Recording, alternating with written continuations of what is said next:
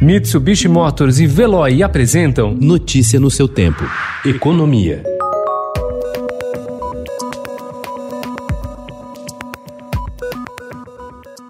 As multinacionais brasileiras estão recorrendo a filiais no exterior para recompor buracos abertos em seus caixas pelo choque do coronavírus. Num refluxo de capital sem precedentes a um período tão curto de tempo, empresas com negócios fora do Brasil repatriaram, desde a chegada da pandemia, mais de 30 bilhões e meio de dólares que estavam em subsidiárias internacionais. Pela cotação de fechamento de ontem, a cifra que entrou no país de março a junho beira os 160 bilhões de reais. O Banco Central anunciou ontem que lançará cédulas de 200 reais no Brasil. A nova cédula terá como personagem o Lobo Guará. A previsão é de que a nota entre em circulação a partir do fim de agosto.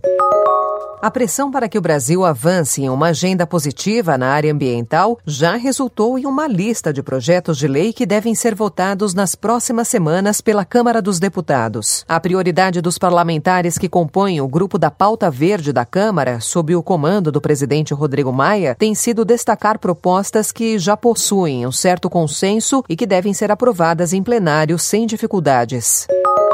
O economista Eduardo Gianetti acredita que o Brasil virou párea internacional na questão ambiental, porque o tema caiu, ao lado de setores como cultura e relações internacionais, nas mãos da ala obscurantista do governo Jair Bolsonaro. Durante a série de entrevistas Economia na Quarentena, ele afirmou: O presidente acredita que, ao fazer isso, ele está, de certa maneira, conquistando adesão e o apoio de, de, de grupos que, que, que, serão importantes para o seu projeto político. É uma mistura de cálculo oportunista com eh, desinformação.